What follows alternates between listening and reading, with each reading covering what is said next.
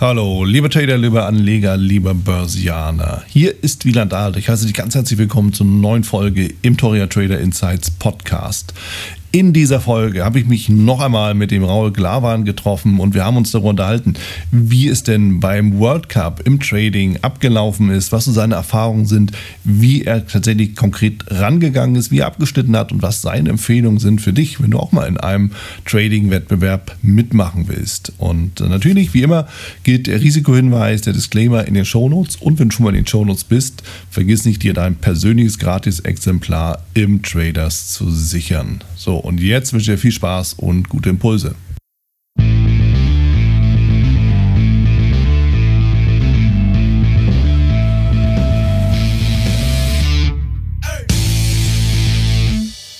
Raul Glaman ist wieder bei mir und ich freue mich sehr, Raul, dass du dich ganz kurz nach dem, ja, nach dem Ende der Championship, der Tradingmeisterschaft oder Weltmeisterschaft schon hier mit mir zum Gespräch einfindest und ich bin natürlich gespannt, wie das ganze Jahr so gelaufen ist aus deiner Sicht und dann bin ich natürlich auch gespannt, ja, was du so aus, als Learnings mitnimmst aus diesem Trading-Wettbewerb, genauso wie aus vielen anderen, die du dir auch schon äh, gemeistert hast in dem Sinne. Deshalb freue ich mich sehr. Willkommen, Raul. Hallo Wieland, grüß dich. Ich freue mich riesig, bei dir wieder dabei zu sein. Ähm, jedes Mal eine Freude, mit dir zu sprechen zu können. Und ähm, insofern ähm, danke für die Einladung und äh, für die Möglichkeit, dass wir darüber sprechen können. Ich bekomme immer noch so viel Feedback, auch von dem Podcast, den wir das letzte Mal aufgenommen haben. Ähm, bis heute reichen mich da noch Nachrichten. Also insofern muss ich sagen, ähm, ganz große Klasse. Vielen lieben Dank und äh, schön, dass ich heute dabei sein kann. Cool, freue mich sehr. Also perfekt, Raul. Dann lass uns direkt mal in die Zahlen reingehen. Einfach schauen. Ich habe hier die World Championship Seite mal aufgemacht. Und das letzte Mal, als wir gesprochen hatten, warst du führend im Forex. Und äh, wie schaut's jetzt aus? Also ich habe die, die Zahlen zumindest aktuell, ich sag mal pending, ja, weil die werden immer geprüft, noch ein paar Tage, paar Wochen danach. Mhm. Ich muss aber wohl derzeit annehmen, dass ich nicht unter den Top 5 gelandet bin für 2020 im Währungshandel. Ja. Ähm, das ist aktuell wohl der Stand. Es kommt jetzt ein bisschen drauf an. Da, vielleicht hat sich jemand disqualifiziert oder ähnliches, kann sich noch was verschieben. Aber unter der Prämisse gehe ich davon aus, dass ich nicht in den Top 5 aktuell bin. Ähm, das hat sich auch erst recht kurzfristig äh, äh, entstanden, wenn man so möchte. Was? Ich würde sagen, bis zum 29. Dezember war ich noch drin und ähm, dann die letzten Tage, also 29, 30 und ähm, dann war es im Prinzip, dass ich nicht mehr in den Top 5 war. Aber es war schon innerhalb des Dezembers äh, nicht mehr so, dass ich äh, führend war. Also insofern, man muss schon sagen, ich bin ähm, in den Dezember auch schon sehr viel schwächer gestartet. Mhm. Ähm, wenn mich jetzt nicht alles täuscht, war ich im ähm, Dezember sogar nur noch Zweiter, also ich glaube sowas Zweiter, auch mit ähm, Abstand zum Ersten der, der wirklich eine hohe Differenz in mir hatte. Ich glaube, so 60 Prozent zu dem Zeitpunkt. Und ähm, das war natürlich schwierig für mich. Also jetzt mhm. auch ähm, ähm, psychologisch in der Form, weil äh, die Person, die auf Platz eins war, mhm. ähm, hatte nicht mehr gehandelt. Also, also zumindest kam es mir so vor. Ja, ich kann jetzt nur mutmaßen, deswegen ich kann jetzt nicht irgendwie sagen, was wirklich war, weil man sieht das Depot nicht. Mhm. Aber da war nicht viel Bewegung. Und ich hatte das Problem, ich starte in den ersten äh, Dezember mit äh, im Prinzip 60 Prozent Differenz zum ersten. Ja. Und ähm, ja, dann, äh, dann beginnt man zu überlegen. Ja, für mich ist es leider auch so eine Problematik, Wieland. Ich, ich bin sehr schlecht im, im Verlieren. Das ist so eine große Schwäche von mir leider. Mhm. Ich ähm, will Weltmeister werden und der zweite Platz wäre wär für mich ja nicht, nicht attraktiv. Vor allen Dingen, weil ich auch gemerkt habe in dem Wettbewerb selbst, ist auch ein Learning ähm, weil der Wettbewerb auch so lang geht und auch so international so viel ähm, Personen anzieht, die sich dafür interessieren, mhm. ähm, ist es sehr stark so, dass es also A, natürlich sehr viele, also bekommt natürlich sehr viel Nachfrage und ähnliches, das können wir vielleicht nochmal separat behandeln, aber ähm, ich habe auch erkannt, weil ich war ja nicht nur auf dem ersten Platz, sondern auch mal auf dem zweiten Platz oder dritten Platz und so weiter, mhm. ähm, wie diese Plätze wirken. Und der fünfte und der vierte Platz wirken im Prinzip gar nicht. Es ist so, als ob du nicht daran teilnimmst. Und danach, wenn man dich nicht mehr sieht, auch nicht. Also es ist, es ist leider so, es ist unglaublich gering. Du hast kaum Reaktionen. Der dritte Platz bedeutet in etwa, du bekommst, ich sage jetzt mal wirklich ganz doof, so vielleicht eine Nachricht in der Woche. Der zweite Platz bedeutet, du bekommst zwei bis drei Nachrichten in der Woche. Und der erste Platz bedeutet, dein E-Mail-Postfach, LinkedIn, Facebook, Instagram explodiert. Kontinuierlich. Ähm, bedeutet, es ist, es ist völlig schief. Also die Verteilung ist, ist, ist nicht, nicht, wie man sie annehmen würde. Ja, Du bekommst bei dem fünften Platz 20 Prozent Ruhm und dann beim anderen mhm. Platz 40 Prozent oder so, sondern es ist im Prinzip, du bekommst nahe Null, dann kriegst du 1, 2, 3 Prozent, 4, 5 und auf einmal Platz ja. 1,95. Krass. Also alle wollen auf dem Treppchen ganz oben mit dem Gewinner sozusagen stehen. Also mit dir dann. Ja, Hoffen, exakt. 100 Prozent wieder. Das ist es. Es ist es. Es ist ähm, die Situation, ähm, dass nur der erste Platz, also zumindest ist es so, wie ich es jetzt mitbekomme, empirisch, ja, aus meiner eigenen Erfahrung. Mhm. Der erste Platz ist super viel, der zweite Platz ist eigentlich schon nicht mehr bedeutungsvoll. So. Und ähm, führt dazu, und das ist jetzt so ein bisschen die, die, die Rationale dahinter, was dann passiert ist. Also ich starte als zweiter Platz in den Dezember. Ja. 60 Prozent Differenz zum ersten. Ja. So, und dann hast du zwei Möglichkeiten. Entweder du akzeptierst, dass, dass es halt äh, eben nicht ähm, die Weltmeisterschaft für dich dann war. Vor allen Dingen, weil der erste zu dem Zeitpunkt eben schon seit Wochen sich nicht mehr bewegt hatte. Und ich ja weiß, dass ich so viel Performance in einem Monat nicht machen kann. Also nicht mhm. normal. Geht nicht.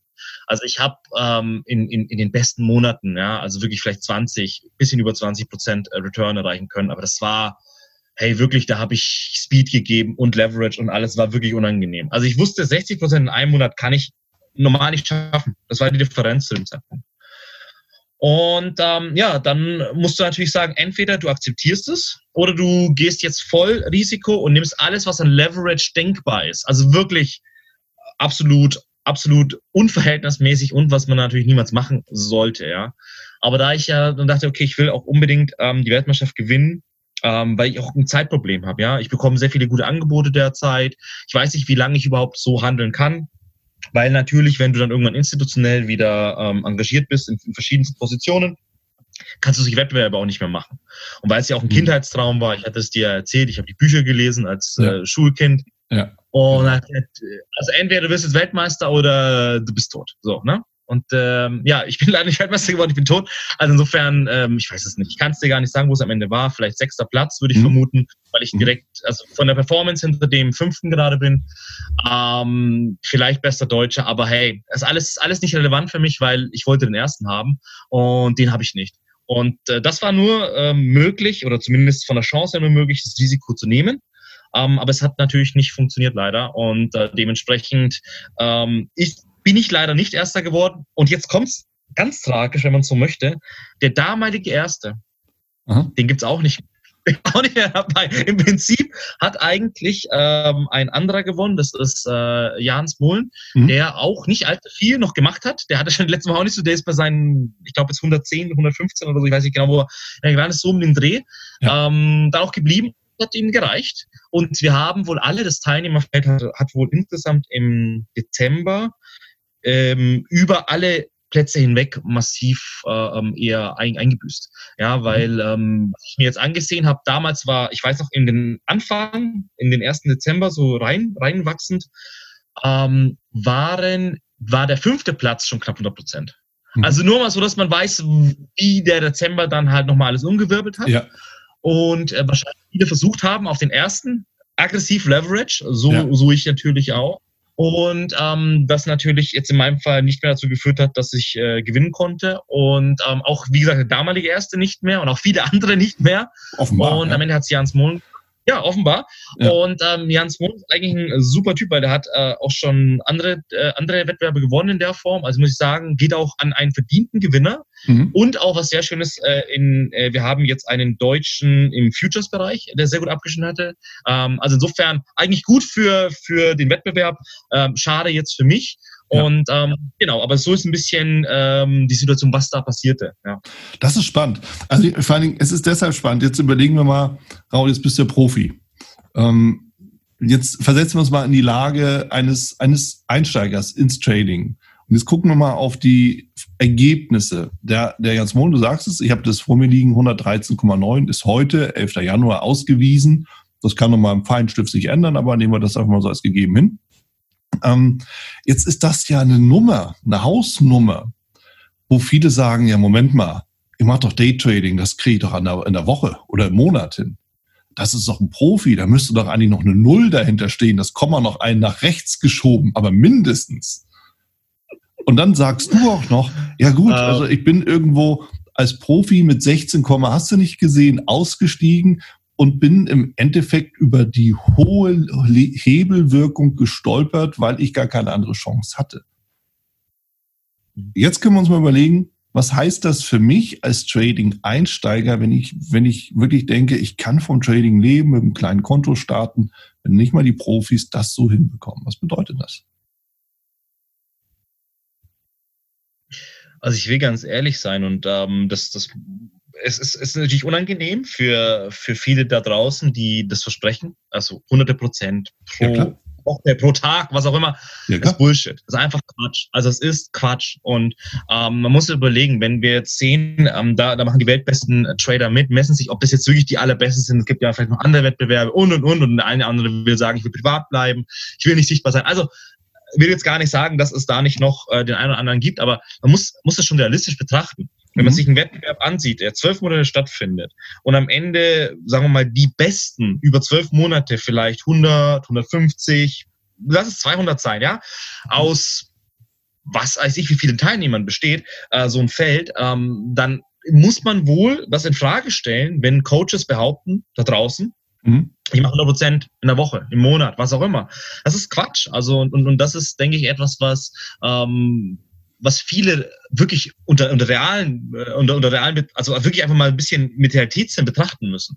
Schauen wir uns die besten Hedgefonds der Welt an. Beispielsweise Rentec von äh, Jim Simons. Mhm. So. Der wird gefeiert und der wird wirklich gefeiert. Also die Leute verehren ihn als, als Quant-Gott und, und, und. Und wenn man sich seinen Track Record anschaut, ich glaube, es sind so über 20 Jahre, 25 Jahre, ähm, hat der 70 Prozent äh, PA gemacht.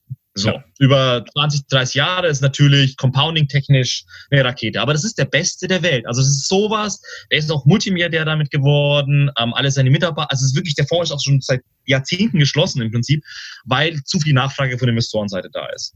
Schauen wir uns andere an. Edward Thorpe, den ich sehr schätze, der, der, der Gott der Quants auch, ja, ein ähm, bisschen vor, vor, vor Rentec und äh, Jim Simons. Ähm, bekannt geworden ist er durch Blackjack. Der hatte damals Blackjack geschlagen. So, mhm. das war ein MIT-Professor, der als erster erkannt hat, dass man ähm, mit Zählen, Kartenzählen Geld verdienen kann, ist dann an die Börse und hat auch einen gigantischen Track Record, ja, von 25 Prozent, auch über so 30 Jahre, ja. Aber du musst, muss mal sehen, wir sprechen jetzt hier über irgendeine mittlere zweistellige Prozentzahl. Ja. Über Jahre und das sind die Besten, der Besten, der Besten, der Besten. Also wirklich, das ist, du kannst nicht mehr als das sein. Ja. Und ähm, dann, dann wird es halt schwierig, wenn da draußen, und das hast du in Instagram, schaut euch mal Instagram an, gib da mal Forex ein als Hashtag oder so, ne? Äh, wenn du da diese, diese Keys eingibst, dann bekommst du ja, was ich, 100% am Tag. Aber locker. Und, ja. Genau, locker. Das ist wahrscheinlich der Konservative. Das ist der Konservative. Sehr schön. Und da muss man natürlich einfach sehen, das ist, das ist Bullshit, ja. Und ähm, da, da muss man, glaube ich, die Realität einführen. Man muss auch sagen, hey Leute, wenn ihr vom Traden leben wollt, braucht ihr auch ein Startkapital. Mhm. Ja, das habe ich auch ganz oft. Ich habe zum Beispiel, ich bekomme ganz viele Nachrichten. Ne? Du bist bei mhm. diesem Wettbewerb, dann stehst du in diesen Rankings. Dann sehen dann Leute das und, und dann schreiben sie sich an per Facebook und so. Ich so, hey Raul, ich habe 1000 Euro ähm, ich, möchte, ich möchte professioneller Trader werden, so wie du. Und ähm, ich möchte meinen Job kündigen. Ja. Ich so, was? Du hast 1000 Euro? Hab ich auch. Kollege. Hab ich auch. Komm, ja. komm, kann ich anfangen jetzt? genau, kann ich jetzt schon kündigen. So. Also, also man muss ehrlich sagen, nee, mit 1000 Euro machst du nichts bitte und auch mit 10.000 wahrscheinlich nicht, ja. Also ich würde sagen, das Erste und wenn und wie überhaupt, ja, machst du vielleicht, wenn du, ach, keine Ahnung, 100.000 sage ich mal, ja, als Single, ohne Kinder, und du hast eine Rückkehroption und im, am besten hast du vielleicht noch einen Teilzeitjob oder hältst den Job und machst halt nur abends Trading. Aber jetzt mal unter realistischen Bedingungen mit 1000 Euro kannst du vom Trading nicht leben. Das ist komplett Bullshit, ja. Und da wird es kaum jemanden geben, der damit äh, einen Track Record aufgebaut hat. Realistisch über 10, 20 Jahre äh, Proof. Ähm, deswegen, da muss man die Realität sehen. Und ich glaube, das ist etwas Schönes an diesem Wettbewerb, mhm. weil er zeigt ähm, schon, also klar, er ist ein Wettbewerb und er, er führt dazu, dass du hohes Leverage nimmst. Ich habe zum Beispiel in meinen Accounts würde ich dieses Leverage fahren, wie in so einem Wettbewerb, ja. Ähm, insofern, das muss aber auch, auch so sehen, ja. Ich bin für mich privat immer so mit 20, 25 Prozent super fein, ja. Das ist ähm, für mich ein unglaublich geiles Ergebnis. Ähm, aber im Wettbewerb mit 20, 25 Prozent bist du halt natürlich lohnt sich nicht, also du musst dann Leverage holen. Mhm. Ähm, aber du siehst, was ist so realistisch und was ist nicht realistisch. Und ähm, deswegen ist dieser Wettbewerb, glaube ich, sehr spannend, weil er einfach auch mal zeigt, hey, selbst wenn Leute Leverage nehmen, die machen das professionell und, und, und, und all diesen Sachen, mhm. selbst dann hast du nicht, was ich, eine Million Prozent, wie es die Coaches behaupten würden. Und ich glaube, dafür ist, dafür ist dieser Wettbewerb auch schon ähm, sehr gut, ja, dass, dass einfach ein bisschen Realitätssinn reinkommt, ja. Ja, also ich kann es ich kann's nur unterstreichen. Und wie gesagt, es ist, wir Menschen, wir ticken ja alle gleich. Ja? Wir sind von Gier und Angst getrieben, ja? so jagen wir durch unseren Alltag ja? und äh, wollen einfach vom Guten immer mehr haben und vom Schlechten am liebsten gar nichts. Aber tatsächlich funktioniert die Welt so nicht. Ja? Und wenn ich mir das so anschaue, und wir, wir sehen ja, wie gesagt, Forex 113 und Nummer 5 hat 19,7. Ne? So aktueller Stand eben dann. So, bei Futures sieht schon anders aus. 340, der Steffen Seibert, ne, der dann gewonnen hat, Nummer 565 Prozent, 8, ne, der Evgeny Kataschow aus äh, Russland. Das sind natürlich noch mal ein paar andere Namen, also die Namen, Hausnummern, aber da reden wir im Zweifelsfall aber noch mal über einen, anderen Trading-Ansatz, weil ne, der eine ist vielleicht Daytrader, der andere ist vielleicht Swing-Trader. Der eine hat vielleicht noch mal einen höheren Hebel ja, über die Futures als im Forex zum Beispiel. Und wenn wir zum Beispiel jetzt dann anschauen, Global Cup Trading Championship, was ja auch nochmal äh, mit, mit dabei ist, da hat die Nummer 5, das ist der Adrian Kömel, 75,3 Prozent. Das ist nichts, wo man irgendwie das T-Shirt danach wechseln muss, ja, so gefühlt von den, von den Hausnummern. Und trotzdem, genauso wie du sagst, es ist so hart arbeitet. Und am Ende, und das gefällt mir, deshalb, ne, wir, wir hatten ja vorher darüber diskutiert, ne, worüber reden wir dann in Bezug auf den oder Wettbewerbe allgemein. Das, das, das Learning, was, was ich mir einfach aus der Betrachtung rausnehme, ist, dass du sagst, ich habe die ganze Zeit war ich Nummer eins, auf einmal bin ich gar nicht mehr im Ranking drin. Mhm. Und so geht's uns doch allen da draußen. Auf einmal ist die Kohle weg weil du einen Fehler gemacht hast oder weil du einmal gesagt hast, jetzt muss ich es nochmal mitnehmen, weil ich mir vorgenommen habe, zum Monatsabschluss will ich einfach, keine Ahnung, das Konto verdoppelt haben oder die 2000 Euro Gewinn haben oder was auch immer man sich dann eben so vornimmt und reißt dann alles wieder ein, was sich vorher mühsam über einen langen Zeitraum aufgebaut hat. Und das kennen wir, glaube ich, alle. Also ich kenne es auf jeden Fall. Und, und dem muss man sich auch klar oder bewusst werden, dass es eben einfach so ist. Wenn man nie aufpasst. Ja. So, und jetzt ist natürlich. ja zwei Fehler in der Form. Also, wenn ich, wenn ich das Revue passieren lassen würde, gab es ja eigentlich zwei Momente, wo ich so ein menschliches Overruling hatte, ja, wo ich ah, okay. einfach, ähm, das war einmal im März, April, mhm. wo ich ja auch gesagt habe, Retroperspektiv war es, ähm, war es jetzt erstmal ein Fehler, es zu tun. Ja, ich mhm. hätte den Leverage zu halten sollen. Ich hätte mit, mit, mit den Trades in der Size weitermachen sollen. Mhm. Dann hätte ich potenziell, wie gesagt, Retroperspektiv eine bessere Performance. So, habe ich aber nicht gemacht. Und ähm, das zweite war natürlich dann im, im Dezember, wenn es um den ersten Platz geht, ähm, dass du dann natürlich exorbitant hochfahren musst, um diese 60 Prozent zum ersten hinzubekommen, in einem Monat, was ja irrsinnig ist. Muss ja überlegen, wäre das dann 60 Prozent in einem Monat, aber du, du hast ja keine andere Option. Ja? Also entweder akzeptierst du Zweiter zu sein oder aber du äh, gehst das Risiko. Und da war auch ein menschliches Overruling natürlich dabei, äh, wo dann äh, ein gewisses, ein, ein gewisses, eine gewisse Übergewichtung ja, von einem Signal stattfindet. Ja? Ein Signal, wo du normalerweise vielleicht bereit bist, eins bis zwei Prozent deines Kontos zu verlieren, bist du auf einmal bereit, 100 Prozent zu verlieren, weil es keine andere Möglichkeit. Du bist irgendwo in einer zeitlichen ähm, Situation, ja. wo es einfach schwierig ist, manövrieren. Und deswegen gebe ich dir da vollkommen recht. Das sind natürlich ähm, Learnings, aber das habe ich immer wieder, dieses menschliche Overruling über meine Systeme hinweg, was, mhm. was mir immer auch persönlich natürlich wehtut, weil am Ende des Tages, ich sehe meine Systeme, die sehen super schön aus, ja, die Equity Curve ist wie gemalt, mhm. aber dann kommt halt der Mensch mhm. und äh, macht natürlich Änderungen ähm, aufgrund von, wie gesagt, Angst im, im, im, im vielleicht April, ja, und dann natürlich auch wieder in Anführungszeichen Angst, eben nicht Erster zu werden, ja, ja. dann im Dezember. So ist es natürlich auch ein, ein, ein Learning, ja, wobei ich jetzt ehrlicherweise jetzt auch retroperspektiv nicht wüsste, ob ich es ändern könnte. Mhm. Also ich wüsste nicht, ob ich jetzt zum Beispiel nochmal, nehmen wir mal an, es passiert im, im März und im April eine weltverändernde Situation. Ob ich dann nicht aus Angst doch wieder sage, komm, nimm nicht so viel Risiko, weil Raul, da ist ja auch Kapital dahinter von dir, dein privates Vermögen. Das ist ja nicht von, wie auch immer, es wird ja nicht gesponsert, oder das ist ja wirklich dein eigenes Geld. Das heißt, wahrscheinlich hätte ich denselben, ich sage jetzt mal Fehler, aber ich glaube nicht mal, dass es ein Fehler ist, sondern in dem Moment musste ich so agieren, um mein Kapital zu schützen. Ja. Bedeutet, ich hätte wohl ab April weiterhin wieder runtergefahren aus Sicherheitsgründen. Und im Dezember, und jetzt wird es eigentlich wahrscheinlich auch verrückt, weiß ich nicht, ob ich es nicht wieder so gemacht hätte. Nehmen wir an, es ist jetzt 2021. Ja. Ähm, ich bin Zweiter. Ich will Erster werden. Ich habe einen riesen Gap zum Ersten. Der Erste macht nichts mehr. Was, ja. Ich meine, entweder akzeptiere ich Zweiter zu bleiben oder Dritter, was auch immer, wo man dann vielleicht endet. Oder aber du musst wieder Leverage hochfahren. Ich weiß nämlich insofern nicht, ob es also spieltheoretisch ein Fehler ist, ja, oder ob es einfach die einzige Möglichkeit ist, nur dass du halt anstatt auf der guten, auf der schlechten Seite gelandet bist. Also dann quasi von, vom äh, Ergebnis her. Aber ich weiß nicht, ob man das hätte anders äh, machen können, ja. Aber genau, das sind Learnings natürlich und, mhm. und Themen, womit man sich beschäftigt während so einer Periode, wo sowas läuft, ja. Ich finde den Aspekt und die, auch die Einsicht sehr spannend. Raul, weil du natürlich genau den Punkt nennst, der der große Unterschied ist zum normalen Trading in freier Wildbahn sozusagen. Ja, also das, das Trading als Beruf, ja, wo du eben einfach anders rangehen musst. Du hast bei einem Wettbewerb, welcher Art auch immer, immer eine Deadline. So, und das heißt, das, was du hier schilderst, du irgendwann musst dich entscheiden, greife ich nochmal an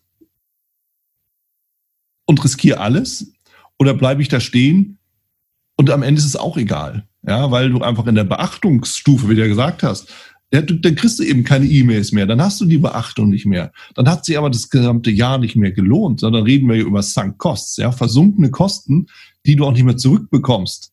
So, das heißt, was bleibt dir denn anderes übrig, als nochmal voll anzugreifen, all in zu gehen und zu sagen, ich probiere es nochmal aus. Und das ist der Moment, wo man natürlich jetzt sagen muss, in dem Moment hat sich das Thema professionelles Trading in einem Wettbewerb mal eben selber in Klammern gesetzt. Ja, weil das ist kein professionelles Trading mehr.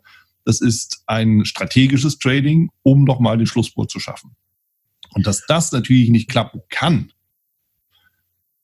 ja, sondern eher Glück ist als alles andere, ich glaube, liegt auch auf der Hand. So. Aber da muss man spekulieren klar, du musst dann spekulieren und es ist genau, wie du gesagt hast, es ist kein, kein Trading mehr im ökonomischen Sinne, wo du einen Erwartungswert optimierst und dann einfach permanent deine Trade machst, um damit Geld zu verdienen, sondern es geht jetzt dann darum, strategisch eins oder nichts. So. Ja. Und ähm, deswegen ist es eine sehr binäre Entscheidung. Und ich glaube, und das ist halt die Problematik, dass man das nicht ändern kann. Also du wirst es zum Wissen gerade nicht ändern können.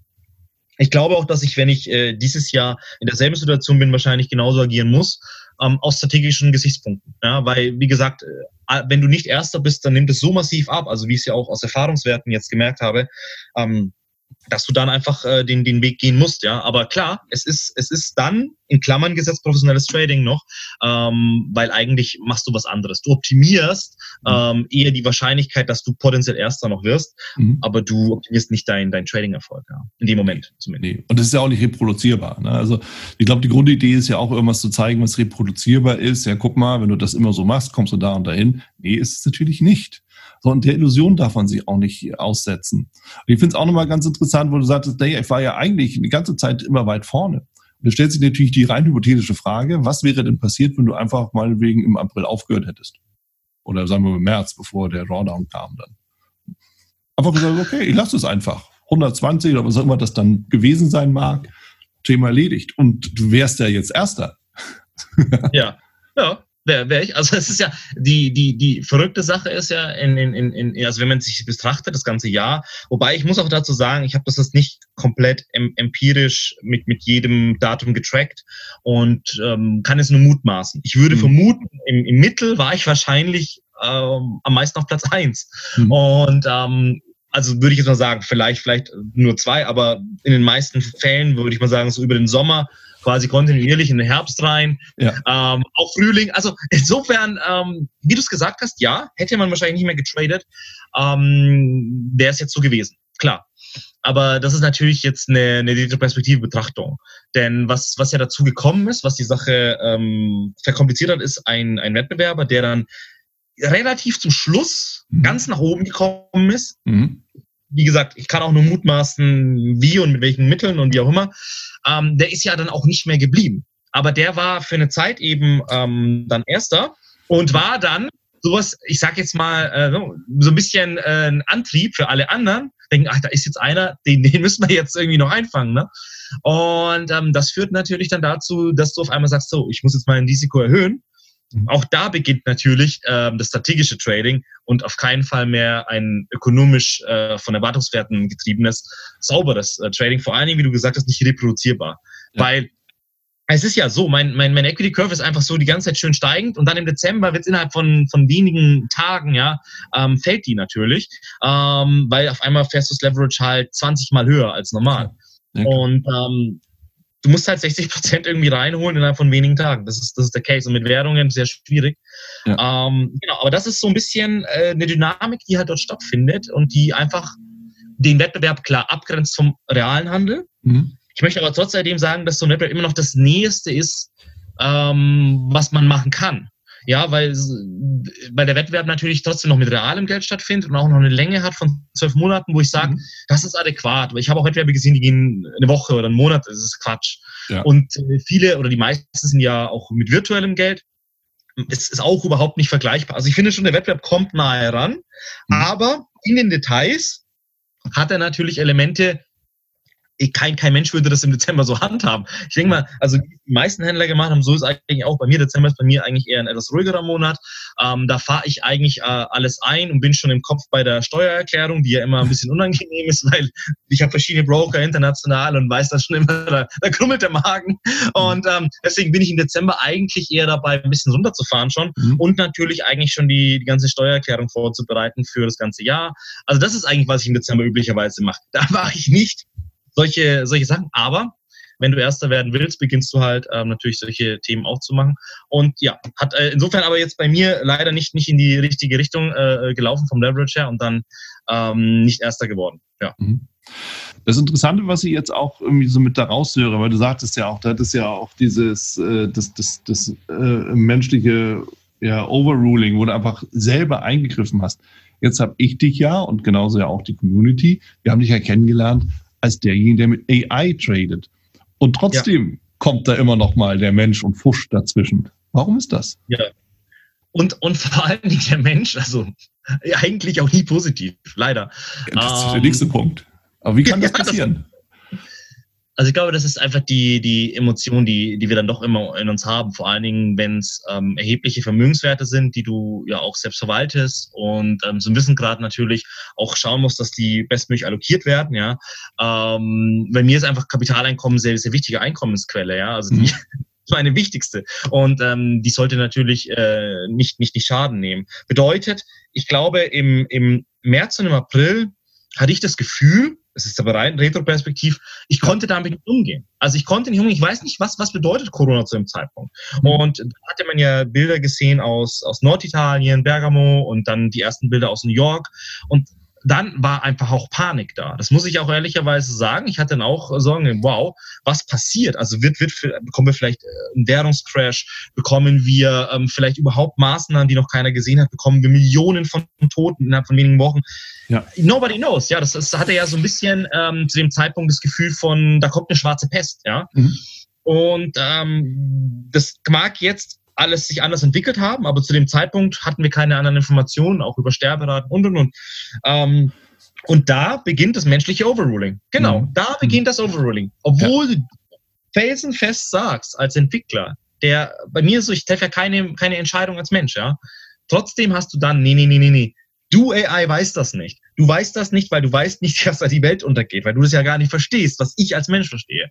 Ja. Also nimmst du Risiko raus. Viel zu viel Risiko rausgenommen. Und wie gesagt, schade drum, weil wäre natürlich gute Performance gewesen, leider. Aber ist, ist halt, ist halt jetzt, wie gesagt, ähm, was am Ende passiert ist, ist halt ähm, das, was ich halt reduziert habe. Mhm. Und genauso der zweite äh, Fall von menschlichen Overruling die AI will ja auch keinen Wettbewerb gewinnen. Der AI ist das auch egal, die versteht das ja nicht mehr, dass es ein Wettbewerb läuft. Mhm. Die AI sagt ja, kauf das oder verkauf das oder ähnliches. Ähm, und du als Mensch triffst dir dann die Entscheidung über die Size. Ich meine, ich bekomme sogar eine Indikation über die Konfidenz, mhm. ähm, wie viel Size ich tendenziell nutzen sollte. Dass ich dann natürlich das 20-fache nehme, was die AI mir vorschlägt, ist dann wieder mein eigenes Verschulden. Ja, ähm, aber klar, so, so, es, es wäre jetzt, und ich muss sagen, vom Signalseite her, im, im Dezember auch so gewesen, dass ich da kein Geld verdient hätte, so mit den Signalen. Also ich hätte dann ja. Drawdown gehabt von auf jeden Fall mal ähm, locker zwei, drei, vielleicht vier Prozent. So, nur 2, 3, 4 Prozent ist es natürlich. Ähm, Hört sich jetzt nicht so schlimm an, ne? ja, genau, aber wenn du es natürlich leverage, ähm, ja. natürlich eher ein bisschen eine andere Dimension, ja. Ja, klar. Äh, ja, ja. mit Null hinmachen und das Ganze noch ein bisschen multiplizieren und dann kommst du in die Nähe. Und das ist natürlich auch etwas, äh, wo, wo menschlich overruled wurde, klar. Ja. Und das Interessante ist ja auch, sagtest du, ja Mensch, irgendwie dann der äh, Weltuntergang, alles bricht zusammen. Stimmt, keiner weiß es. Jetzt sind wir ja Trader. Und bei Forex ist man gleichzeitig Long und Short. Eigentlich gar, gar kein Ding. Bricht die Welt halt zusammen, bist du eben Short. Wo drin auch immer. Ergibt das System dann nicht auch die entsprechenden Signale und hast du dann keinen Stop, wo du einfach sagst, naja, wenn es kein Signal gibt, muss ich nicht handeln. Wenn ich nicht handle, mache ich keinen Verlust, mache aber auch keinen Gewinn. Ne, stehe also einfach an der Seitenlinie und warte auf das nächste Signal. Ist dafür denn das System nicht eigentlich auch da? Absolut, aber du hast ja kein Vertrauen in dem Moment. Also zumindest ja. geht's mir so, ich habe dann, ich habe dann wenig Vertrauen, ähm, ja. weil, weil wir haben eine neue Datenlage, die das System nicht gelernt hatte. Also ein neuronales Netz lernt ja auf historischen Daten und ähm, da sind ja verschiedene Dinge enthalten gewesen. World Trade Center sicherlich, ja, 2008. Aber jetzt eine Pandemie hatte ich in meinem System nicht drin. So, und ich weiß, dass mein, mein System nie gelernt hat, auf eine Pandemie zu handeln. Ja. Ähm, und das ist natürlich etwas, wo ich dem System in dem Moment das Vertrauen entziehe, ähm, indem ich sage, pass auf, du weißt nicht, was da gerade abläuft auf dieser mhm. Welt. Ich schon, angeblich als Mensch, ne? Und ähm, nehme ein Risiko raus. Und dann reduzierst du halt das Risiko 90 Prozent nach unten. Du hast dann quasi kaum Bewegung, ähm, weil du, weil du auch ganz andere Fragestellungen in dem Moment hast. In dem Moment sind, sind Fragestellungen, also die waren bei mir, sind meine Broker sicher. Ja, auf einmal ja. gehst du halt alle Einlagensicherungssysteme durch der ganzen Welt und dann, ich weiß noch, wie ich da überall angerufen und mit Anwälten und alles Mögliche und welche Holdingstrukturen halten da noch und so weiter, weil du stellst dir dann die Frage, was, was passiert bei einem Währungszusammenbruch, was passiert bei, wenn, wenn ein Broker nicht mehr existiert und und und. Und es gab ja auch Broker, ähm, die dieses Jahr auch ein bisschen geschwankt haben. Ja, war ja mhm. natürlich viel Volatilität. Ähm, wo, wo ich einfach auch immer die Fragestellung habe, ist mein, mein Kapital sicher dort und dort und dort? Und aus diesem Grund habe ich natürlich rausgenommen, massiv. Ja. ja. Ähm, klar, jetzt in Retro-Perspektive würde man sagen, Trottel, ja, weil ähm, de facto war es ja dann doch nicht, oder wie auch immer, ja. De mhm. facto war es ja jetzt nicht der Weltuntergang. Äh, mhm. Wir leben ja heute beide noch wieder zum Glück und ja. ähm, sehr viele Menschen auch insofern. Aber es war nicht absehbar. Ich konnte nicht absehen, was es bedeutet, ähm, diese Pandemie zu erleben, ja. Mhm. Und ähm, dann bin ich lieber auf Nummer sicher. Mhm. Weil ich ja natürlich auch äh, sagen muss, okay, ich kann jetzt vielleicht eine Million Gewinn nehmen du hast eine Million Kapital. Ich kann eine Million gewinnen verändert sich dann mein äh, Leben extrem? Nee. Ich habe dann von einer Million, zwei Millionen Nettovermögen, das ist alles cool von mir aus, ja. Ähm, klar, vielleicht ein bisschen verändert sich, marginal besser, aber wirklich, das ist, das ist nicht mehr wirklich schlagend. Ähm, aber nehmen wir an, du hast eine Million und du verlierst die Million auf null. Ja, also nehmen wir an, du hast eine Million, du kannst eine Million gewinnen, eine Million verlieren. Dein Leben verändert sich aber schon existenziell, wenn du von einer Million auf null gehst ja. Das ist eine ganz andere Situation, als wenn du von einer Million auf einmal zwei hast. So, ja? Weil mit zwei ändert sich nicht so viel besser. Aber von eins auf null in einer Situation, wo du nicht weißt, ob es dann irgendwie noch was ich Jobs gibt, ob es noch Unternehmen gibt, ob es noch Währungen gibt, was ja. auch immer. Das ist eine, eine ganz andere Situation. Und die wollte ich vermeiden und aus dem Grund natürlich äh, Risiko rausgenommen und damit natürlich auch nicht so viel verdienen, äh, nicht, nicht so viel verdienen äh, können, mhm. ähm, weil ich natürlich nicht so viel Leverage hatte, ja. Ja, verstehe.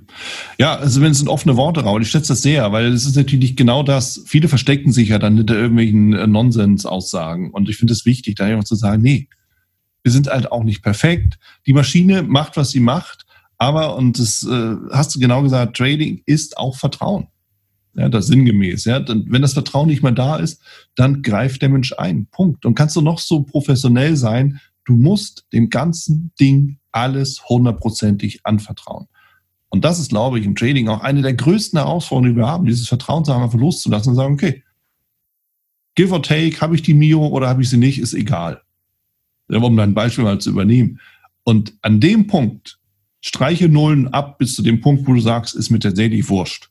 Ich bin mir sicher, bei 100 Euro zögern die meisten immer noch. Ist auch okay. Ne? Ist ja keine Wertung drin, nur das müssen wir uns einmal bewusst machen. Und in dem Moment fangen wir nämlich an, gut gehende Systeme selber zu stören und dann auch zu zerstören um selber ein Bein zu stellen. Und es ist auch nicht, es ist auch, auch nachvollziehbar, weil wir auch nicht in die Zukunft gucken können. Ja, dafür haben wir eben dann Management und Management heißt Stop-Loss, Hardstop im Markt drin. Da wird es irgendwann mal eine Slippage geben im Zweifelsfall, aber du bist raus. Punkt. An einem für dich vorher festgelegten Bereich. Aber nachher ist man immer schlauer. Ne? Das ist einfach ein ganz, ganz wesentlicher Punkt, den ich mir so aus deiner Aussage damit nehme. Deshalb an der Stelle danke auch für deine Offenheit, weil das wirklich sehr, sehr wertvolle Aussagen mal sind, um eben auch hinter die Kulissen zu schauen, was es wirklich heißt, erfolgreich zu traden. Es ist nämlich nicht mal eben gemacht. Oder? Nein, überhaupt nicht. Ich meine, ich mache es ja seit knapp 20 Jahren. Insofern als, als Kind begonnen, äh, wenn man so möchte, oder Jugendlicher besser gesagt. Ja. Und ähm, deswegen, ich, ich habe die Höhen und Tiefen, was auch immer lustig ist, was so, ein so ein Thema ist, ist ja dieses, ähm, ja, ähm, irgendwann war es mal einfacher, aber es war nie einfacher. Also es war mhm. immer hart. Es ist immer eine, ein harter Wettbewerb am Ende des Tages, jetzt, wenn man zum Beispiel sagt im FX, ähm, jetzt, ich habe ja nur mit 16 Prozent abgeschlossen, ja, ja. Ähm, bin ich ja wahrscheinlich noch besser Deutscher, so wo man halt denkt, okay, ihr müsst einfach mal sehen, was das bedeutet am Ende des Tages, trotz mhm. ähm, all dessen, was passiert ist und meine menschlichen Overruling, ja, ähm, was in beiden Fällen nicht von Vorteil war, weil es kann natürlich auch sein, du machst menschliches Overruling und es klappt dann halt, ja. Ähm, aber das war jetzt natürlich nicht zweimal leider so. Mhm. Ähm, aber am Ende des Tages ist es natürlich äh, ganz stark, äh, wie du gesagt hast, äh, wir müssen die Realität wieder reinkommen. Wir müssen einfach schauen, was ist denn darstellbar? Was sind denn Renditen, die machbar sind? Und ähm, was bedeutet das auch für jemand, der anfangen möchte mit dem Thema Trading? Okay. Und ähm, in welchen, welchen Wettbewerb geht er da? Er geht ja wirklich mit dem Besten der Welt in den Wettbewerb und muss ja. schauen, was erreichen die für Renditen und kann er die schlagen? Also schätzt er sich ein, dass er besser ist als die und die und die? Das ist wirklich äh, eine Sache, wo man einfach die gewisse Realität benötigt. Ja, also diese, dieses Thema der realistischen Renditen, das ist ja ein ganz, ganz wesentliches und ein, und ein wichtiges Thema. Ja? Sich einfach bewusst zu machen, was ist letztendlich drin. Raul, und ein Gedanke, der da mal immer durch den Kopf geht, jetzt nehmen wir mal wirklich diese 16 Prozent und dann bist du Anfänger, sagst, hey, ich will doch vom Trading leben. Das bedeutet, wenn du von Traden leben willst, musst du im Zweifelsfall auch von diesen 16 Prozent leben.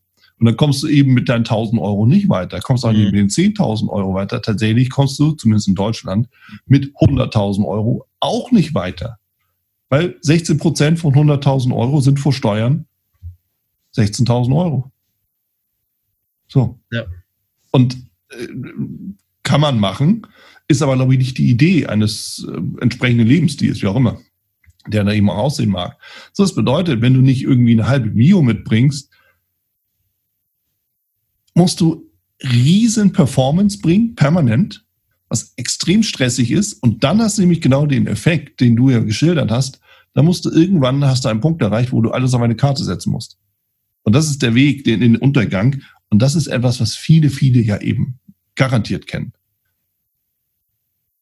Oder wie siehst du das? Absolut. Also ich glaube auch, also ich glaube, es ist auch ganz stark das, das Marketing, was dazu ver, verführt, ja. ja. Ähm, es ist es ist für viele, weil es ja sehr bequem ist, in Anführungszeichen, ja. Das war ja auch meine Intention, als ich 15, 16 Jahre alt war, war ja die Idee, das ist ja total leichtes Geld, ja. Du sitzt mhm. vor einem Bildschirm, drückst ein paar Knöpfe und dann kommt das Geld rein und wieso sollte ich, wieso soll ich noch was anderes in meinem Leben machen als so das? So, ja. ja. Ähm, genau, das wird ja verkauft bis heute. So, das mhm. ist ja mhm. bis heute das Verkaufsargument.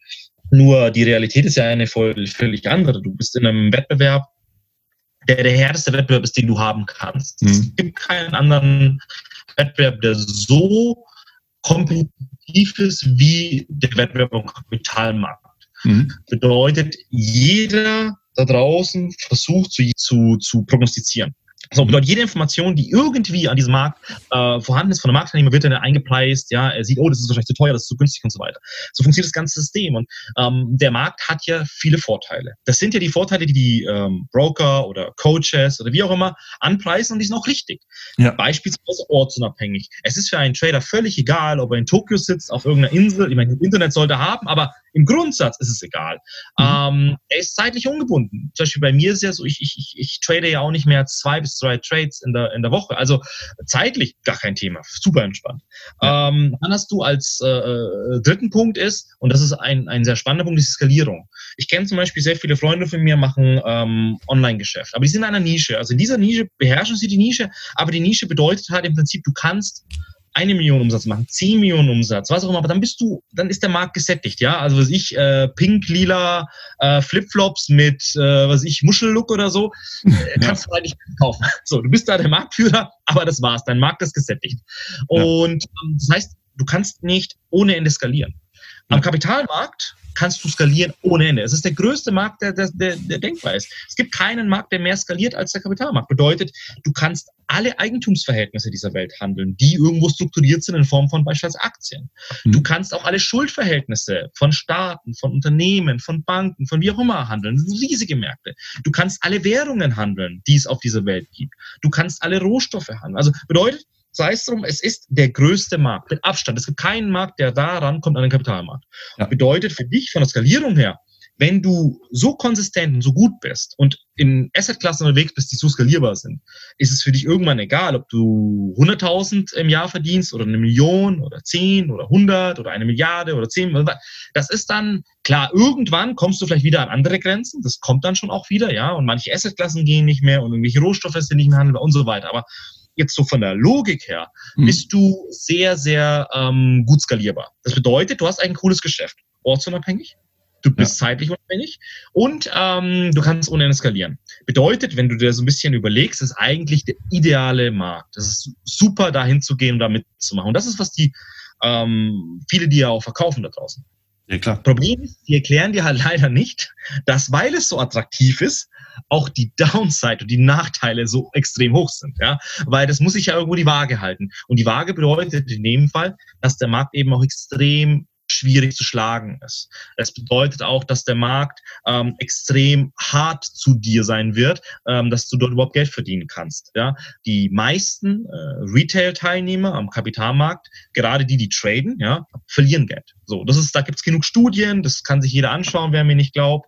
Ähm, die meisten verdienen da einfach Geld. Das ist, das ist so, ähm, gerade die, die viel handeln. Und desto mehr sie handeln, desto mehr verlieren sie dann auch leider, weil sie Transaktionskosten haben und und und. Sie haben keinen positiven Erwartungswert. Also das ist alles ein negatives Geschäft. Sie haben nur den Traum. Und ähm, am besten ist es für den Privaten eigentlich zu sagen, ich kaufe Aktien und lass die liegen und warte 30 Jahre und das ist meistens ein gutes Geschäft. Aber Trading ist meistens kein gutes Geschäft. Ähm, und das, das ist leider so ein bisschen die Realität, die die meisten nicht sehen wollen und nicht hören wollen. Und ähm, wie du es auch gesagt hast, klar, wenn du 100.000 Euro hast und machst von mir 16 Prozent, ja, mhm. ähm, hast 16.000 Euro verdient.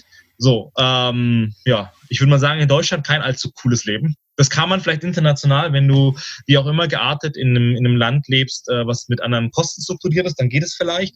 Aber es wird für, den, für denjenigen in Deutschland, der dann auch sagen möchte, hey, ich lebe vom Trading und er möchte vielleicht einen Lifestyle auch irgendwie äh, in seinem sozialen Umfeld präsentieren, das mhm. wirst du mit 10.000 Euro Jahreseinkommen nicht schaffen. Ja? Nee. Ähm, vor allen Dingen musst du auch noch Steuern zahlen. Ja? Also darf man nicht vergessen, Kapitalertragssteuern. Ähm, also da bleiben dir ähm, am Ende nicht mehr so viel übrig. Ja? Also äh, es, es ist jetzt kein, kein, kein super Lifestyle halt zumindest. Und deswegen sage ich eigentlich den meisten, hey, schaut, dass ihr zumindest einen sechsstelligen Betrag habt und dann bitte Single, bitte keine Kinder, bitte am besten eine abbezahlte Immobilie und ähm, so, dann, dann geht's vielleicht irgendwie, aber ähm, da muss man realistisch sein und ich glaube, es gibt halt zu viele da draußen, die halt 1000 Euro irgendwo haben oder 2000 Euro und denken, okay, jetzt hier, äh, gib ihm. Ja. Und ähm, das ist leider sehr schade, weil das sind dann die Konten, die sehr, sehr schnell meistens auch ähm, platt gemacht werden. Ja, ja.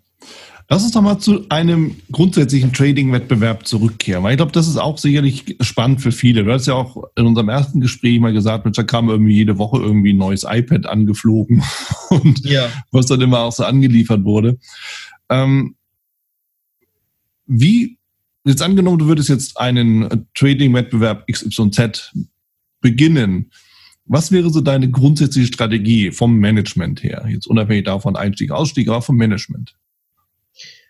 Ja, okay, also Sinn. es geht mehr um eine, um, eine, um eine spieltheoretische Betrachtungsweise des Ganzen, ja. würde ich sagen. Ähm, ja, also es, es, es kommt jetzt natürlich darauf an. Also wie lange geht so ein Wettbewerb? Wie viele äh, Möglichkeiten habe ich? Ähm, ist, ist dieser Wettbewerb, und das ist natürlich erheblich unterschiedlich, ist dieser Wettbewerb mit realem Geld oder mhm. ist dieser Wettbewerb mit Demogeld? Also jetzt beispielsweise mit Demogeld ist es natürlich ähm, sehr viel komfortabler, äh, hohes Leverage zu fahren, ja, weil mhm. wenn du es verlierst, ist egal. Ähm, bedeutet, äh, du musst dir vorstellen, dass einfach die durchschnittlichen Renditen in den Spitzenpositionen dann deutlich höher sein werden in einem Demo-Wettbewerb.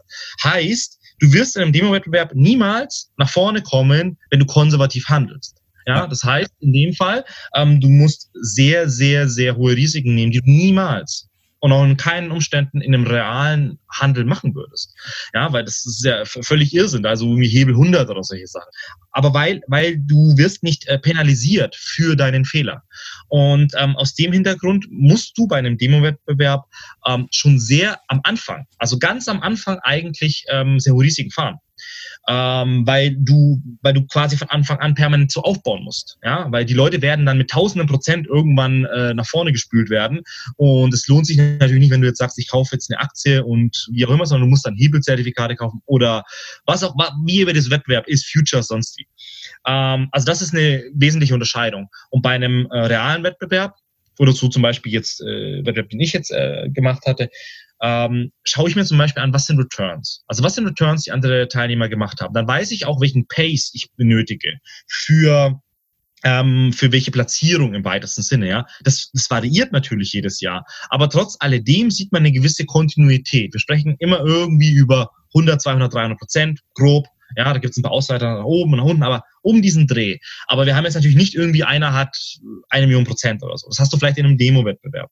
Bedeutet, auch hier ähm, musst du dir irgendwann schon, wenn du einsteigst bei sowas, überlegen, wie viel brauche ich denn im Monat, wie viel brauche ich vielleicht in der Woche, was ist denn so äh, ein Tagesreturn, den ich in etwa benötige.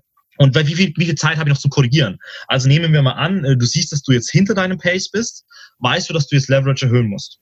Weil wenn du es nicht machst, ähm, du ja einfach nicht mehr, nicht mehr vorankommst, also nicht, nicht mehr dorthin kommst, wo du kommen möchtest.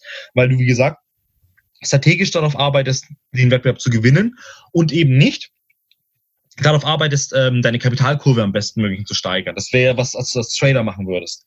Und das ist ein wesentlicher Unterschied, denke ich, ähm, den du hast. Und da musst du natürlich ähm, schauen, okay, wie gesagt, Demo oder Real, ähm, was was sind die, die Returns, ja. Ähm, dann ein anderer Aspekt ist, der sich auch massiv unterscheidet und der bei Wettbewerben relevant ist, ist, ähm, was machen deine anderen Teilnehmer? Ja, ähm, ich hatte ja selbst schon sehr viele Wettbewerbe gewonnen und ähm, weiß auch so ein bisschen, wie man da vorgeht. Ja, weil du erkennst ja auch meistens, anhand der Korrelation von dem Depot, sage ich mal, von dem Depotwert, auch wenn du das Depot nicht siehst, manche mhm. Wettbewerbe siehst du das Depot, manche nicht. Also auch da ist natürlich ein Unterschied. Aber nehmen wir an, du siehst es nicht, erkennst du ja trotz alledem ähm, Tendenzen, wie jemand handelt. Ja, also ist er eher Trend-Following, ist er vielleicht eher Contrarian, ja, ähm, ist er jetzt theoretisch vielleicht eher Risk-On oder Risk-Off-Trades. Also kommt ein bisschen darauf an, wie sich sein Konto verhält zur Marktbewegung. Und dann weißt du zum Beispiel in Top 5 sind, was ich, zwei Contrarian Trader, das ist ein Trend Following, einer ist, keine Ahnung, willkürlicher. Also, aber du kannst schon noch ein bisschen erkennen, ähm, wer sich wie im Markt verhält, also seinen gewissen Trading-Style. Und ähm, erkennst dann natürlich aber auch, weil du ja weißt, was du machst, ähm, wie seine Positionierung sich verändern wird. Also quasi bevor sie auf den jeweiligen Bildschirm ist oder bevor sie dann live ist, weißt du schon, hm, der wird wahrscheinlich jetzt heute ähm, sehr gut verdient haben oder, oder, oder heute wahrscheinlich nicht, ähm, weil du ja ein bisschen weißt, wie er agiert. Und darauf musst du natürlich schon achten. Das ist auch ein Riesenunterschied zum normalen Trading. Also ähm, wenn ich jetzt zum Beispiel meine Optionstrades mache, mir ist es völlig egal, was ähm, der Markt mal, also was, was irgendjemand am Markt macht, sage ich mal, ja, oder was, äh, was XY-Trader auf Honolulu schreibt, ja, das hat keine Bedeutung in dem Sinn. Aber in dem Wettbewerb hat es eine extreme Bedeutung, weil ähm, dein Ziel ja natürlich die Optimierung innerhalb des Wettbewerbsumfeldes ist und nicht mhm. die Optimierung innerhalb ähm, von, von deinem ökonomischen Fortkommen in deinem Account. Und ähm, deswegen ist es auch nochmal eine, eine gewisse äh, Abweichung davon, ja. Aber nichtsdestotrotz, ich will, ich will ja trotzdem sagen, solche Wettbewerbe sind noch am nächsten dran um Performance öffentlich auch äh, zeigen zu können. Natürlich andere Möglichkeiten sind in Form von einem eigenen Fonds oder in Form von ähm, vielleicht einem Zertifikat oder sowas, was irgendwie gelingt ist an dein Depot. Also es gibt noch andere Formen, aber ich sage, es, es kommt nahe ran aber mit den äh, Differenzen wie genannt, ja, dass es dann zum Schluss in die Richtung geht, du musst auf deine Wettbewerber achten und und und.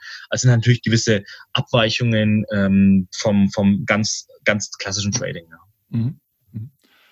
Hältst du es für sinnvoll, irgendwie gleich am Anfang in die Vollen zu gehen oder erstmal ja, entspannt zu starten, mal so zu gucken, um dann aufzudrehen? dann persönlich hört sich ja so an, als ob du sagst, hey, dann, oder sagen könntest, nicht du jetzt, sondern allgemein gesprochen, ähm, dann gehe ich mal direkt in die Vollen und wenn ich dann vorne liege, höre ich einfach auf, ja, was wir schon mal so kurz besprochen hatten.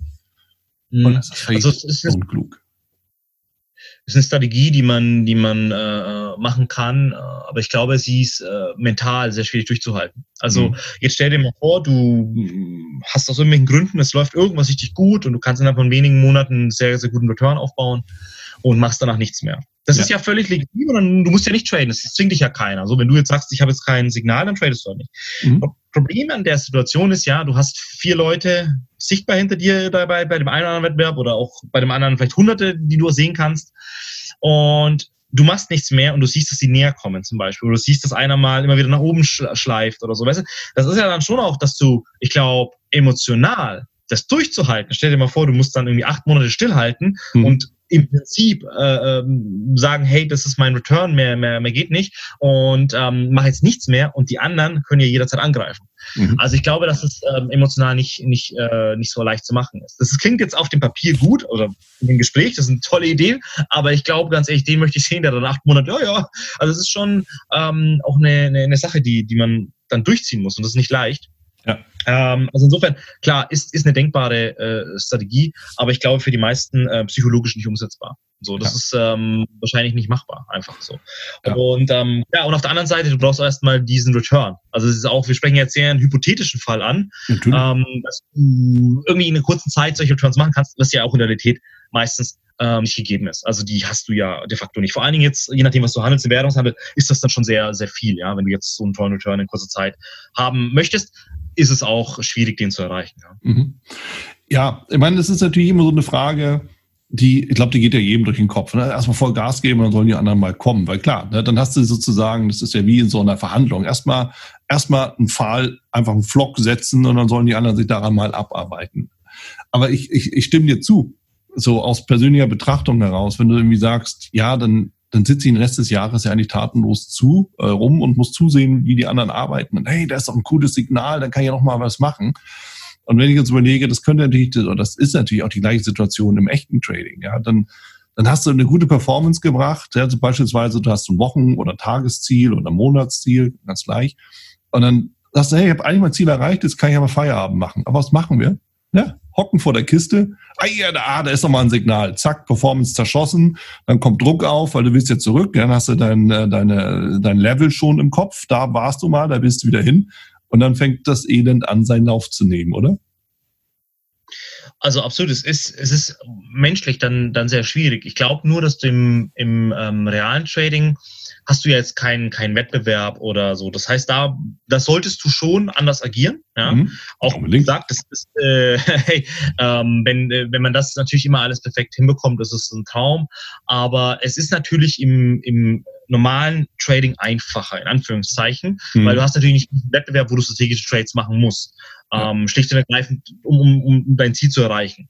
Ähm, aber ich meine, selbst im normalen Trading ist es ja schon eine enorme Überwindung. Den Effekt, den du ja angesprochen hast, ist ja zum Beispiel wirklich so ähm, Anker-Effekt, ja, ja. Äh, wo du sagst, hatte XY Profits schon mit dem Wert, ja. Von mir ist es sogar ein Asset und ähm, das möchte ich zurückhaben. So, als mhm. ob dem Markt das interessiert, ja. Das ist natürlich völlig egal. Aber äh, in diesem Moment ähm, bist du natürlich schon auch als Mensch, ich möchte es aber von dieser Aktie wieder haben oder von diesem Rohstoff oder von dieser Währung. Das, das zahlst du mir zurück. Und ähm, das, das ist genau klar. Das haben aber viele Trader. Ja. Äh, man muss auch ehrlicherweise sagen, ähm, ich habe ja auch sehr viel institutionell schon gesehen und auch da wirklich auch viel beraten und ähm, kenne absolute Top-Trader international auch. Und ähm, ganz ehrlich, die haben alle noch das im Kopf. Also das ist verrückt. Die, die, du musst es überwinden. Du musst mhm. es, ob, ob du jetzt diskretionär bist oder rein ähm, über Handelssysteme handelst, ja, oder irgendwo dazwischen als Hybrid, aber alle haben damit zu kämpfen, weil du gegen dein Naturell arbeitest. Also du arbeitest gegen das, was irgendwo wahrscheinlich ähm, genetisch determiniert ist, was zu einem gewissen Grad auch Sozialisierung vielleicht in dir drin ist. Mhm. Und ähm, das ist ja insgesamt ein Problem beim Trader. Ja? Ähm, da gibt es ja so viele Studien, gerade Behavioral Economics und Behavioral Finance kümmern sich ja genau darum, ja. diese Biases äh, herauszufinden und, und dass man sich selbst natürlich auch dessen bewusst ist und reflektiert, dass man dieses Thema hat, dass man dieses Thema hat, dass man dieses Thema hat, Herdentrieb, ja, Fear of Missing Out, ja, ich weiß nicht, wie viele mir jetzt, ich weiß nicht, ich bekomme in den letzten Tagen so viele Nachrichten sind über Bitcoins. Ich, ich weiß, ja, ich, ich, könnte, ich könnte mir Nachrichten, äh, weißt du, pff, ich kann alles tapezieren, ja, ich kann da mehrere Räume dann tapezieren, ne? mit äh, Bitcoins und ja, muss man da jetzt noch rein und muss da unbedingt und so und ich so.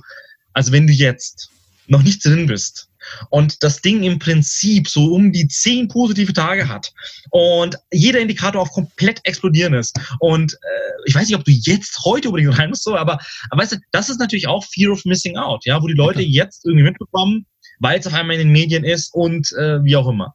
Und das sind natürlich äh, so, so Themen, die Trader natürlich auch äh, beschäftigen. Nur, desto professioneller du bist, desto weniger solltest du dich davon beeinflussen lassen und desto mehr musst du dich davon distanzieren, desto mehr musst du eigentlich deine, deine eigene Psyche besiegen, wenn du so mhm. möchtest, mhm. Ähm, um kontinuierlich profitabel zu sein. Und ähm, das, das ist absolut der, der Case, den, den man lernen muss, ja egal ob du diskretionär oder aber wie gesagt automatisch bist, weil automatisch kannst du ja auch Overruling betreiben, ja, wenn du Angst hast, wie auch immer. Ähm, also deswegen in, in beiden Fällen äh, muss dir das bekannt sein.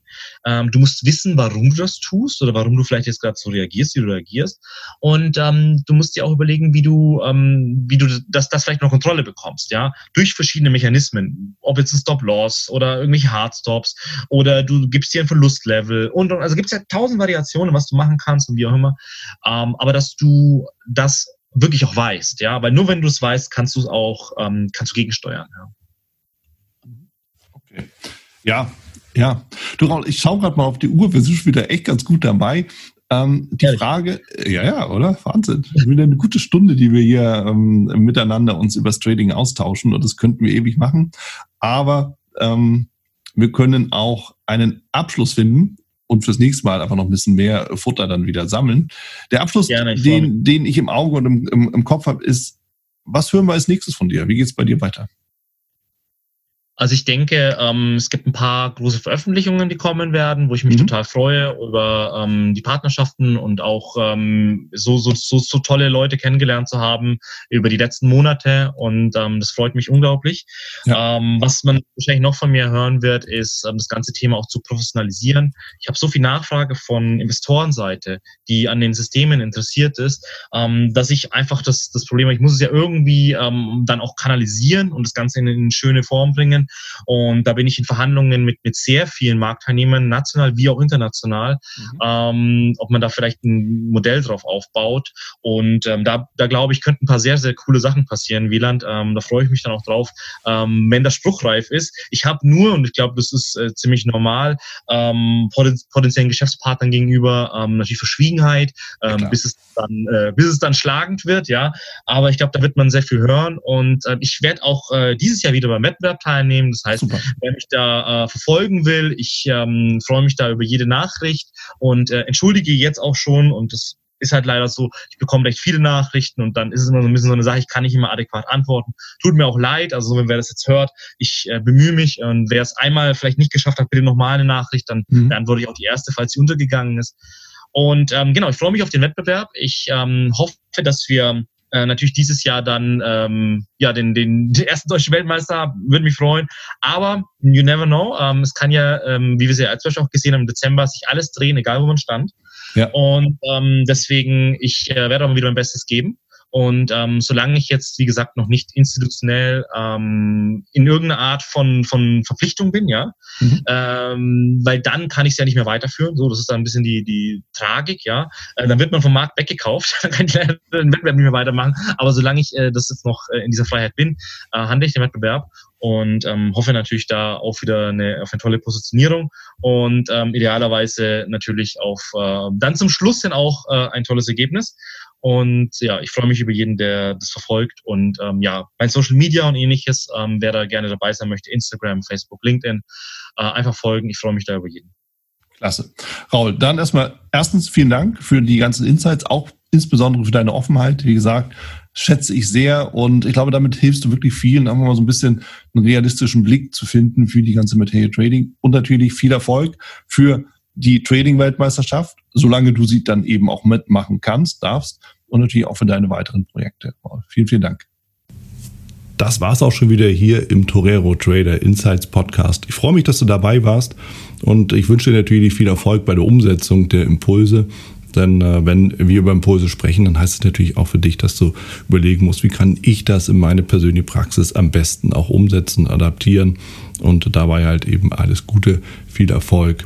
Wenn dir der Podcast gefällt, dann teile ihn auf jeden Fall mit deinen Freunden, Bekannten und all denen, von denen du weißt, dass sie sich für Börsenhandel und Trading interessieren. Hinterlass mir gerne auch eine Bewertung oder schick mir eine E-Mail, wenn du mit mir in Kontakt treten möchtest. Folge mir auf Facebook und vergiss nicht den Newsletter zu abonnieren, der Torero Trader School, um eben immer auf dem aktuellen Stand der Dinge zu sein, was Veranstaltungen, Ausbildung, Schulung, Vorträge oder auch neue Artikel angeht. In dem Sinne freue ich mich aufs nächste Mal gemeinsam mit dir, wünsche dir viel Erfolg, alles Gute, bis zum nächsten Mal bei Torero Trader Insights, dein Wieland Alt.